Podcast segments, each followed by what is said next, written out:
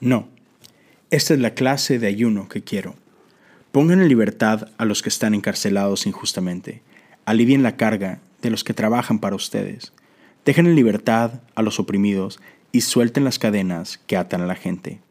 Compartan su comida con los hambrientos y den refugio a los que no tienen hogar. Denle ropa a quienes la necesitan y no se escondan de parientes que precisen su ayuda. Entonces su salvación llegará como el amanecer y sus heridas sanarán con rapidez. Su justicia los guiará hacia adelante y atrás los protegerá la gloria del Señor. Entonces, cuando ustedes llamen, el Señor les responderá, sí, aquí estoy. Les contestará enseguida. Levanten el pesado yugo de la opresión, dejen de señalar con el dedo y de esparcir rumores maliciosos. Alimenten a los hambrientos y ayuden a los que están en apuros. Entonces su luz resplandecerá desde la oscuridad y la oscuridad que los rodea será tan radiante como el mediodía. Isaías 58 del 6 al 10. Bienvenidos a la cosa detrás de la cosa.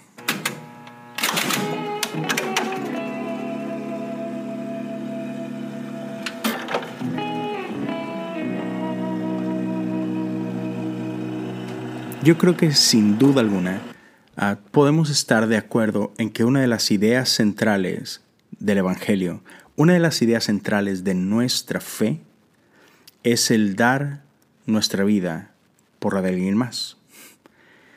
El Hijo de Dios, Jesucristo, dio su propia vida. Jesús dejó el cielo para venir a habitar entre nosotros. Es algo que conocemos como encarnación. Es algo que celebramos todos los años durante Navidad. Emanuel, Dios con nosotros.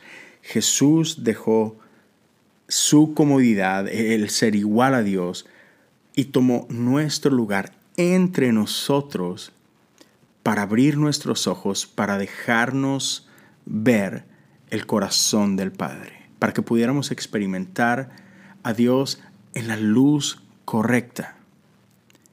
Entonces, Ah, cuando, cuando pensamos en nuestras propias vidas como, como cristianos, por ahí podemos caer en, la tentación de pensar que, que entonces el, ser como Jesús o, la expresión máxima de ser como Jesús sería esta, la de sacrificar nuestras vidas por la de un amigo.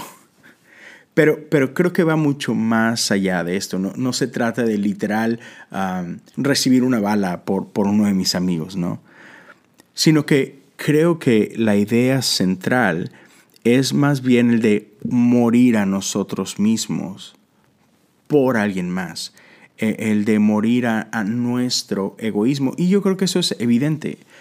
No quiere decir que lo hagamos a propósito ni que sea todo lo que hagamos necesariamente malo, pero ¿cuántos de nosotros ah, no tenemos un calendario y obviamente nuestro calendario gira alrededor de, de nosotros, de nuestras actividades, de nuestros gustos, de nuestros sueños, de gira alrededor de mí.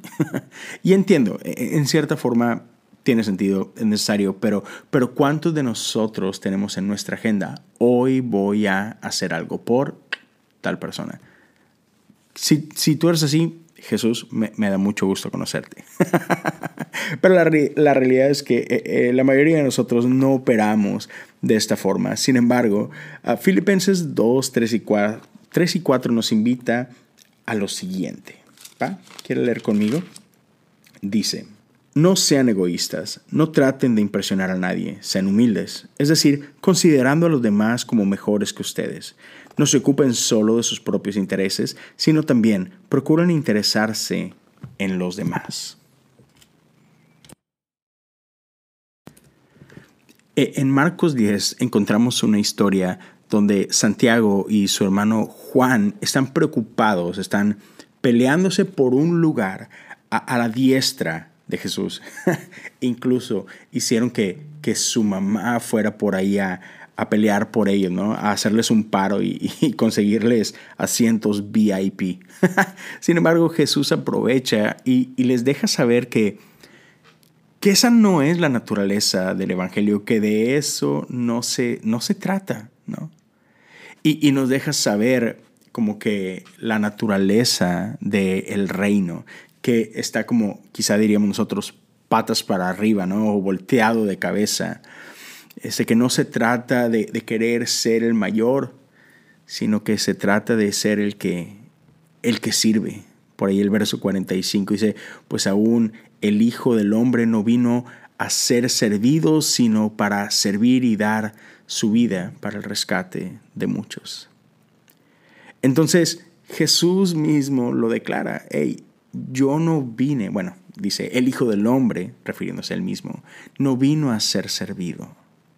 Así que, hey, literal, o sea, yo soy el Hijo de Dios, yo soy Dios encarnado, este, ya, y, y yo vine a servir a otros, a ver las necesidades de otros y a satisfacer las necesidades de otros, a ver dónde había necesidad y ver cómo yo podía saciar esa necesidad. Y eso es lo que tú también tienes que hacer.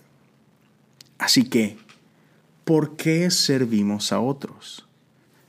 ¿Para sentirnos mejor? ¿Para que nos pongan ahí una, estrellita o, o para simplemente para como que hacer este checkbox eh, en la agenda de Dios y pues que nos haga un paro por ahí. No, no se trata de eso. Esta es simplemente la esencia del reino de Dios y cuando nosotros servimos a otros, estamos haciendo lo que hizo Jesús y lo que hizo Jesús traía gloria al Padre. Entonces cuando nosotros imitamos a Jesús, estamos también trayendo gloria al Padre con esto que hacemos te lo pongo de otras palabras y por eso esto está en esta serie de adoración. Una de las maneras en las que traemos gloria a Dios es a través de nuestros actos de servicios. ¿Recuerdas el episodio pasado que mencionamos que no todo se trata de música cuando es hora de adorar? Ya. Nuestro servicio es un acto de adoración. Así que no importa si, si estás enseñando a niños en la, en la escuelita dominical o si estás llevándole, a, no sé, una despensa a uno de los miembros de la iglesia que tú sabes que no puede salir porque está enfermo o por su edad o porque no tiene coche o porque es una mamá soltera, todo acto de servicio por nuestros semejantes es un acto que glorifica al Padre. Así que amigo, amiga, te invito a que hagas lo que hagas, hazlo con un corazón de servicio, poniendo a otros antes que a nosotros mismos, haciendo lo mismo que hizo Jesús. Recuerda que Él vino a servir y no ser servido. El que quiera ser el mayor, tiene que ser el menor. Nos vemos el día de mañana en un episodio más de La Cosa detrás de la Cosa. Dios te bendiga.